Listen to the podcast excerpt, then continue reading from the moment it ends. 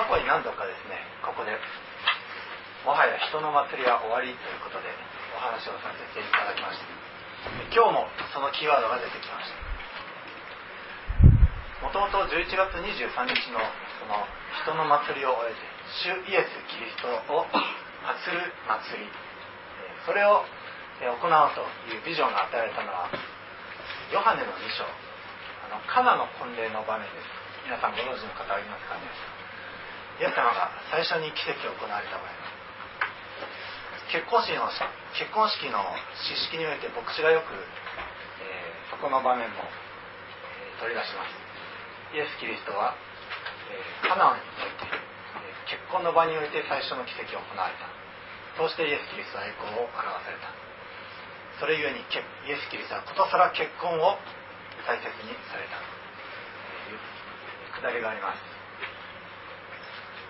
聖書のですね、えー、初めと漱石ですね始めと終わり黙示録に出てくるのも結婚です。創世記はまずアダムとエヴァの結婚男と女が一つになるというところから、えそこも初めの初めになります。また黙示録の最後は教会とキリストとの婚礼によって終わります。結婚というのはとても偉大な奥義です。このカナの婚礼という場においてですねイエス様が栄光を表されたのはとても意味があります。私たちとキリストがいずれ一つになる。結婚というのは互いが互いを愛し合ってそして共に生活して一つのところを目指してそしてやがて一つになっていく。これが結婚です。ですから私たちは相手がいるんです人は相手がいる。イエス様。誠の夫なるイエス様。この相手がおります。ところがですね今の世の中その大切な花婿を置き去りにして自分だけが栄えようという人間だけが、え主主になろうと、えそういう動きがあります、え民主主義っていう言葉が、えさっき出ましたね。民の主主義。民が主の主義。です人が主。の主義私たちが目指すのは民主主義。ではなくキリスト主主義。ですね、キリスト主主義。です。民主主義には欠陥があります。多数決が民主主義の、まあ、一番基本中の基本ですけども多数決の致命的な欠陥というのは多数が間違った判断したら全体が間違った方向に進むというものです。さっき河合さんの夢の中で船の話が出てきましたね。大勢がどこに向くか。船の向きはあっちなのにでも民の向きはこっち。後ろよ。民全体が後ろを向くとですね間違った方向に行ってしまいます、まあ、その話はまた、えー、明日にでもしたいと思うんですけどもとりあえず今大切なのは大勢の世の中の人たちがキリスト主ではなく要主あるいは人間私たち自身自分自身を主としている方向性があるということです、えー、特にですね、えー、まあ、ある牧師は神様は愛なるお方だからだから地獄なんて本当はないんだ。あれは人々を義に向けさせるための道具だ。道具に過ぎない。そういうふうに言ってる牧師もおります。またある人はですねえー、まあ、キリスト教というのはこの世における成功哲学だ、えー、例えば人に施せば施すほど成功する、えー、祈れば祈るほど成功する。だから何が主体か。成功人間が栄える。これこういうことばっかり説いている、えそういう牧師もおります。で一番ひどいのはですねあの最近カトリックの方で、え世界のあらゆる宗教仏教もイスラムも全て、えー、尊い信仰心を持つ者は同じ一つの神に向かうのだと。だからイエス・キリストなしでも神に到達できる。キリスト抜きでも天国に行くことができる。そういうふうに、えー、最近、え、唱え出してしまいました。これは最も御言葉から離れていることです。夫抜きの結婚生活をしようって言ってるようなもんです。私たちはあくまで主張するべきはキリストが主イエスが主であるということ。決して人がしゃしゃり出て前に出てはならないんです。私たちは御言葉がずっと命じる通りもう基本中の基本をずっと守るべきです。イエス様が皆さんの主である。イエス様はですね皆さんを尊い血潮によって買い取ってくださいました。血をイエス様が十字架で流された血潮はいわば手付金花嫁に払うお金ななんて言うんでしたっけ、結納金。そう結納金ですね。イエス様の結納金はイエス様自身の命。イエス様自身の血を。それが主の尊い結納金です。私たちをイエス様の命で私たちの命が買われた。私たちはイエス様の命の値段がつけられてるんです。だからキリスト教会から十字架を除いてはならない。十字架のあの上で血をイエス様尊い血を流してくださいその十字架を語らない福音悔い改めのない福音、ね、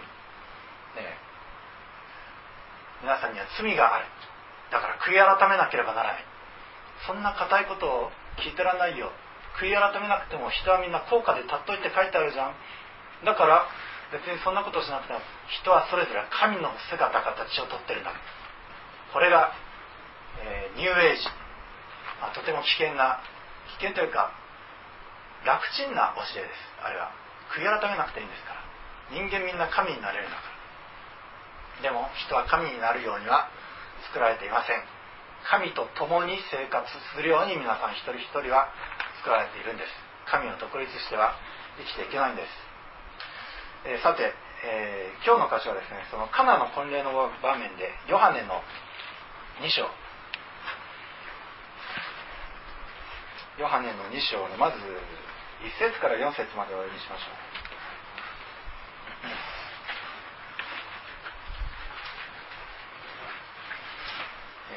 ヨハネの2章1節から4節までをまずお読みします。それから3日目にガリラヤのカナで婚礼があってそこにイエスの母がいた。イエスもまた弟子たちもその婚礼に招かれた。ブドウ酒がなくなった時母がイエスに向かって「ブドウ酒がありません」と言った。するとイエスは母に言われた。あなたは私と何の関係があるのでしょう？女の方。私の時はまだ来ておりません、えー、以上のところから、えー、とても不思議に思いますね。母親と息子がいるんです。ところが、えー、母親が、えその結婚の場においてブドウ酒がなくなる結婚の場においてブドウ酒がなくなるというのは致命的な、え失態です。でそれでブドウ酒がなくなった。で母がイエスにブドウ酒がありませんって言いました。ブドウ酒がなくなった。だから買ってきてだから、えー、何とかして。だからあなたいくら持ってるの？あなたブドウ屋ブドウ酒屋に行くまでどのくらいかかりそうとか。まあその後に続く言葉は分かりません。とにかくイエスマリアはイエス様をあたかも何か召使い、まあ、息子ですね。そ文字通り息子です。えー、まあ、使いっ走りみたいにして大丈夫だからイエス様に命令をしようとしたんです、まあ、命令以前の話ですね。ぶどう酒がありませんかするとイエス様はですね母に「あなたは私と何の関係があるでしょう」女の方。とても不思議ですね。皆さんの息子がもしそんなことを言い出したらどうでしょうね。びっくりしますね。気が狂った そう。マリアさんはとても、えー、そんなことがしょっちゅうあったみたいですけどもでもどういうことか。イエス様は救い主です。母マリアにとっても救い主。母とこの関係ほど親しい間柄は世の中にはありません。それは、えー、言う通りです。でもイエス様はあなたは私と何の関係があるのでしょう？ねえ覆しますね全くもって。イエス様はどんなに親しい間柄にあるものであっても主従関係が逆転するとあなたは私と何の関係があるのか突き放すんです。拒否されるんです。母マリアであったとしてもマリアがイエス様を下として自分を上とした途端にマリアは拒否されたんです。昨今ですね、えー、昨今じゃないか。カトリック教会でよくマリアを拝め拝んでますね。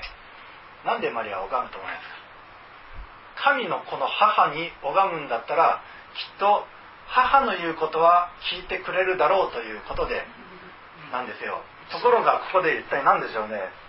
あなた私と何の関係があるでしょう？女の方。つまりマリアといえども主従関係逆転させたらダメなんです。皆さんも同じです。皆さんもイエス様と親しいと思います。でも主従関係を誤ったらそれは何の関係もなくなってしまうんです。イエス様の時はずっと先延ばしになってしまうんです。その時イエス様の時は来ないんです。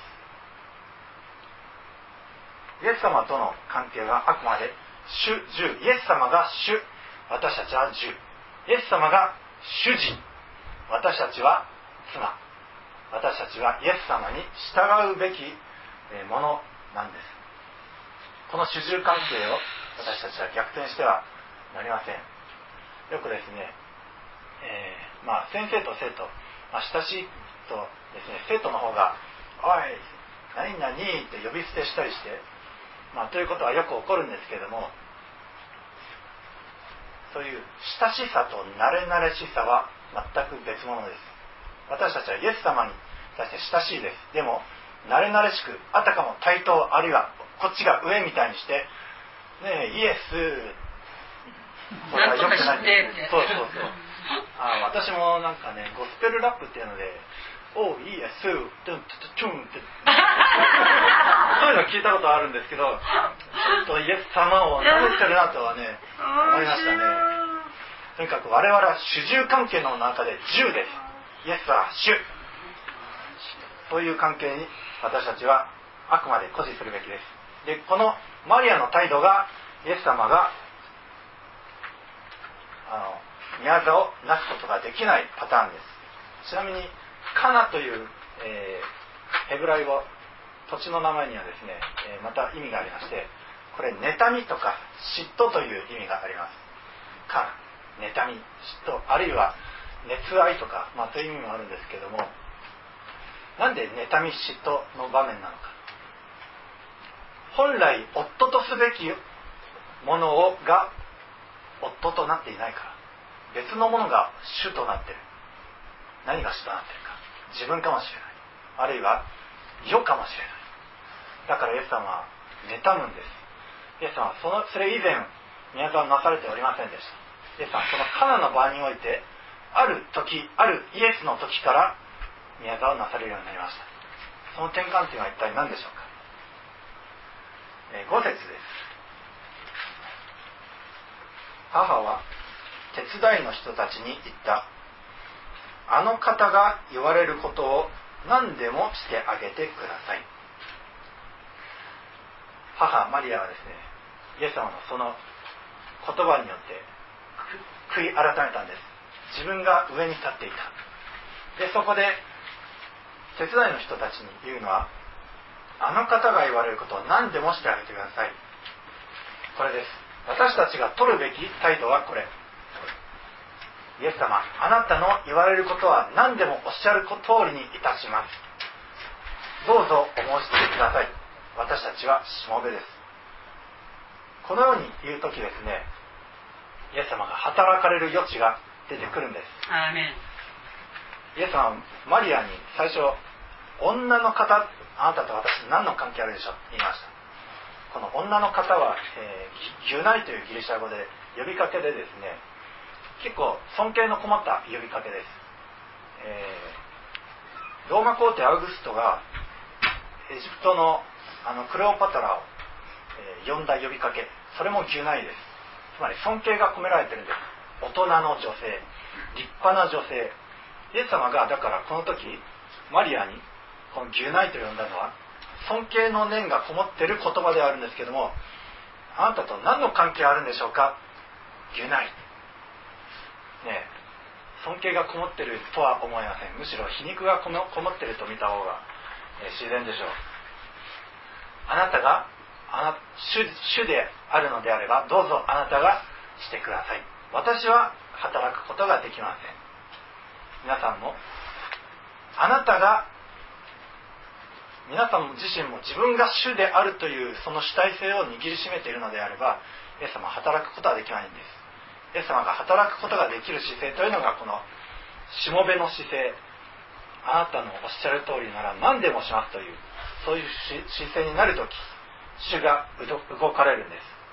そして主が働かれる余地が生まれるんです。そしてその時人の祭りばっかり見てきた者たちには信じられないことが起こるんです。そこには人の祭りの運営に、えー、もう慣れきってそれに長けた、えー、宴会の世話役人がいたんですけどもその世話役人ほどびっくりする。それ世話役人までびっくりするほどのことが起こったんです。良いブドウ酒が与えられたんです。この世の中世の中の世の人の祭りにおいてブドウ酒が切れる時が来ております。そんな時私たちはどうするか。皆さんからお金を間髪してかき,、ま、かき集めて良いブドウ酒屋に行ってそれでまあ10リットルぐらいお金ボンって出してそれで買ってきてということではありません。10リットルというブドウ酒はすぐになくなってしまいます。私たちが願うのはイエス様。イエス様はどういうお方か。5つのパンと 7, 2匹の魚で何人養ったですか。5000人5000人ですね。男だけで5000人。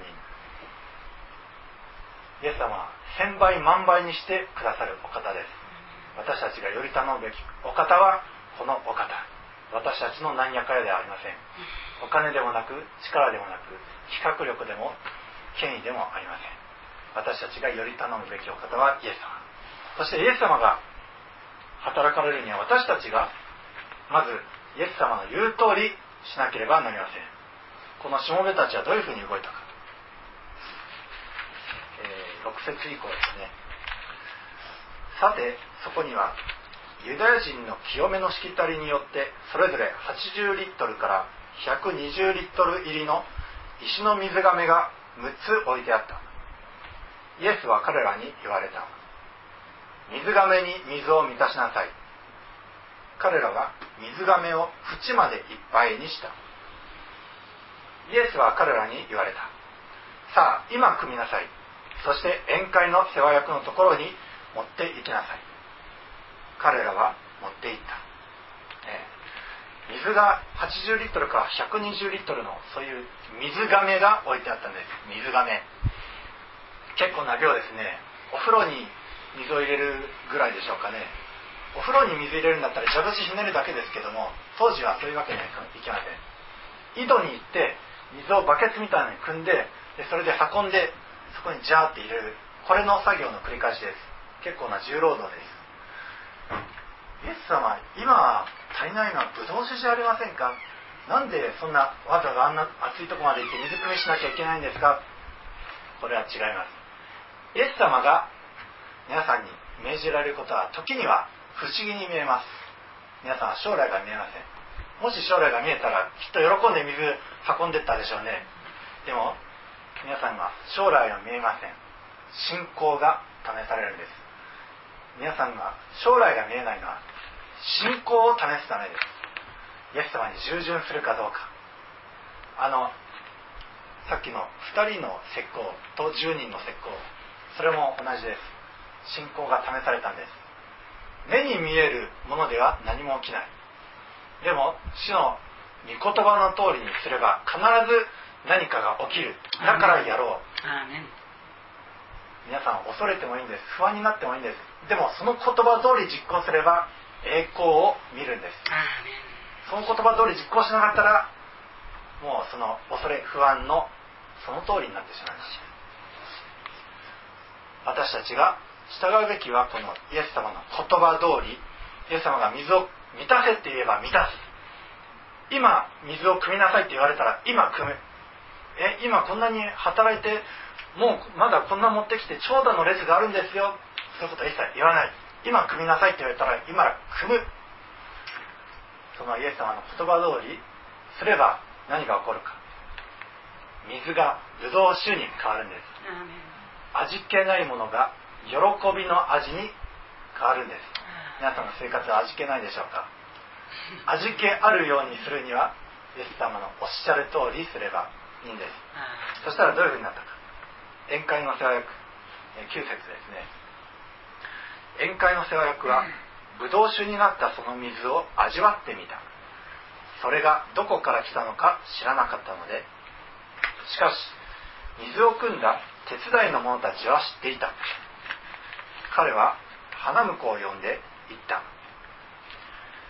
誰でも初めに良いブドウ酒を出し人々が十分飲んだ頃になると悪いのを出すものだがあなたは良いブドウ酒をよくも今まで取っておきました。イエスはこのことを最初の印としてガリラヤのカナで行いご自分の栄光を表された。私たちが主の命じられる通りに行うならば世の中の宴会の世話役がびっくりするようなことが起こるんです。私たちは宴会の世話役ほどのスキルはないかもしれない。経験もないかもしれない。比較力もないかもしれない。また、えー、結構ね宴会の世話役の言ってることをああそうなんだ。なるほどって思いますね初めにいいブドウ酒を出していればみんなうまいうまいって言って喜ぶ。お客さん満足する。で満足して酔っ払って味の良し悪しが分からなくなってきたらその安安いものを出す。そしたらコストダウンになるじゃない。ね世の中こんな知恵で満ちてますね。でもこんな知恵はもともとはいらないんです。いらない。のはイエス様をもともと主としていればいらなかったんです。イエス様を初めから祭りの主体にしていればよかったんですこのカナの婚礼の場はあのバプテスマのヨハネがこのこの人を見よこのお方が神の子羊だと言われた。その3日後に行われました。つまりあのバプテスマのヨハネさん有名な先生がこのお方だって推したイエス様このイエスというお方をこの宴会に連れてくればきっとこの宴会の箔がつく。ではないか。世の中はそんなことで満ちております。本当は自分のラップを披露したい。でも世の中の、えー、洗練されたラッパーたちにはかなわない。キリスト業界という狭い中でラップをすれば、まあ、きっとそこそこヒットするだろうってことでキリスト教会の中でとりあえずイエス様の名前を使ってでラップをする。まあ別に全てのゴスペルラッパーがそうだとは私は言ってないんですけどもでもそれに似たことが大い。にあります。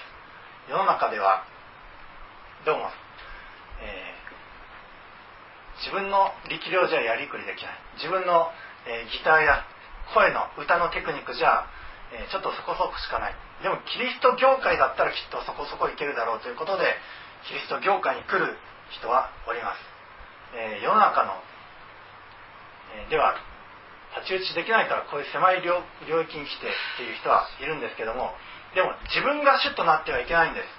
イエス様が主となるべきなんです。ここでこのカナの本音の場においてイエス様をお呼びしたけれどもでも主体となったのは人々でした。自分たちの自前のブドウ酒自分たちの自前の企画それによって人々を満足させようとする。でもそれが尽きてきた。ネタが切れてきた。ブドウ酒も切れてきた。そこでマリアがブドウ酒がありませんって言ってもそんなチャチな欲望を満たしの願い事はイエス様は聞かれません。イエス様が聞かれるのはあなたが主です。あなたのおっしゃることは何でも聞きます。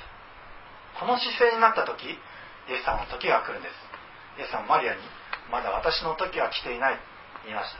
それはマリアがまだ自分が主だったからです。イエス様の時が来るのはイエス様を主とする時です。皆さん一人一人がイエス様を主とする時イエス様の時が来られてそしてイエス様がただの水をブドウ酒に変えてくださるそういう時が来るんです。そして私たちがそのブドウ酒を飲む時喜びに満たされるんです。こんなにいいブドウ酒味わったことがない。そういうふうに驚くんです、えー、さてここでですね水がめやまたブドウ酒それまた水についてそれらは一体何を表しているか。6つの水がめがこの場所に出てきます。まずこの6つの水がめというのは人を表しています。人は器ですね、えー、家の中には金の器や銀の器いろいろな器があります。物を入れる器。ある器は尊いことに用いられて別のものは、えー、卑しいことに用いられる。つまり器というのは人で人であってそしてそれぞれがそれぞれの役割を果たすんです。また6つあったとあります創世記でですね第6日に作られたのは人でした。また黙示録でも666という数字が出てくるんですがそれは人を表していると書かれてあります。つまり6つの水がめは人です。でこの人に水をイエス様は満たしなさい。おっしゃいました。水って何でしょうね。聖書の解釈は他の御言葉の箇所から解釈するのが一番いいです。他の箇所では水の洗い、えー、御言葉の水の洗いでもって人を清める書いてあります。つまり水は御言葉です。イエス様はまず人という器に御言葉という水を満たしなさい。そういうふうにおっしゃいました。私たちは御言葉を溜め込みます。御言葉は初めわからないかもしれません。白黒の文字列かもしれません。でもある時イエス様の時イエス様がさあ今汲みなさいというおっしゃる時があります。その時水はブドウ酒に変わってるんです。ブドウ酒は喜びを表します。また別の箇所ではブドウ酒はイエス様の流された血。イエス様の血を表しております。私たちはという器がイエス様の血で満ちる。イエス様の血は完全な贖い完全な清め。表しております。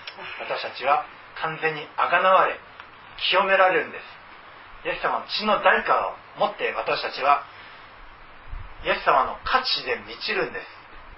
イエス様ご自身の血でもって私たちは変われました。私たちはイエス様の代金の価値で満ち溢れるようになるんです。そしてそのブドウ酒をその宴会の長が味わいそして宴会長がこんなブドウ酒は今まで見たことがない。驚くんです。そしてその人の宴会でカラカラに乾いていた人たち。もうブドウ酒がないと言って乾いていた人たち。誠の主イエス・キリストの使用がこの場所にはないって言いながら霊的にカラカラに乾いていた人たちが満たされるんです。そして霊的にも肉的にも喜びあふれる誠の宴会が始まるようになるんです、えー、皆さんニューエイジについてご存知でしょうか？ニューエイジ。まあ知らないでしょうね。知らなくて結構です。ニューエイジが言ってることはですねあの、まあ、それまで196070年ぐらいまでは、えー、魚座が支配していた、えー、2000年周期で12星座の、えー、支配のサイクルが変わるそうです。でそれでキリストの誕生から1900何十年までがキリストのあ、まあ、魚座魚座はキリストを表しているそうです。魚座が支配していた。でそれから、えー、今の時代はアクエリアス、えー、水亀。水亀座の支配に移ったと。でそれで水亀座の支配はそれまでの不完全な宗教不完全なキリストの支配が終わってそして新たなる人間が神になる黄金時代が始まると。人が神になれるという時代が、始まるというのが、まあ、それがニューエイジの大体の、え思想なんですけどもそもそもその水亀座とか魚座がある天を作られたのはどなたでしたっイエス様。けイエス様。御言葉になるイエス様。コスモスを作ったのはイエス様。あの星座の何々座何々座も作られたのもまた2000年という周期を作られたのもイエス様じゃないですか水亀座の時代は終わったんです。水亀の時代ではなくもう今水亀座はイエスの血で溢れる時代。皆さんはイエス様の命でイエス様の代価でアーメン。溢れています。もともと水亀座の時代は2000年前に終わってるんです。あ水亀座じゃない。水亀の時代。皆さんという人間はもはやキリストイエスが主となったことでイエス様に買い取られたものイエス様の血潮が満ち溢れたものとなっているんです。皆さんがそのキリストの血を誠のブドウ酒で満ち溢れる時世の中の宴会長たちがびっくりするようなこと起こるんです、え今度の11月ですね本当に主が働かれるためには皆さん一人一人がしもべになるべきです。このしもべのようにイエス様があれをしなさいと言えばあれをしてこれをしなさいと言えばこれをする。今組みなさいと言われるは今組む。そういうふうにやるならばイエス様のその新しいブドウ酒を皆さんが味わうことができるようになるんです、えー古いブドウ酒と新しいブドウ酒の例えってありましたね、えーまあ、ふ古いブドウ酒というのが、えー古い皮袋に入れる。で新しいブドウ酒は新しい皮袋じゃなきゃ、えーダメになってしまう。両方ダメになる、えー古いブドウ酒と新しいブドウ酒どっちが高いですか？価値がありますか？人間の世界では古い。古いブドウ酒が価値があると言われています、えー古いブドウ酒というのは昔ながらのもの。昔ながらの人間の言い伝え。昔ながらの立法。それを表しておりますところが、えーこの宴会長が味わって良いと判断したのは古いブドウ酒の方でしょうか？新しいブドウ酒の方でしょうか？新しいブドウ新しいブドウ酒。イエス様が提供されるしてくださるブドウ酒においては新しいブドウ酒の方がどんな古いブドウ酒にも勝るんですあそのブドウ酒がたとええーねまあ30年40年前のあるいは100年200年前のもの、まあ、きっとヴィンテージの価値があると思うんですけどもでもイエス様が提供してくださる新しいブドウ酒の方が価値があるんです。イエス様は立法や預言者を破棄するために来たんではなく成就するために来たんです。イエス様は古い立法の上上位バージョン上のバージョンです。新しいブドウ酒は古いブドウ酒を凌駕する。成就した。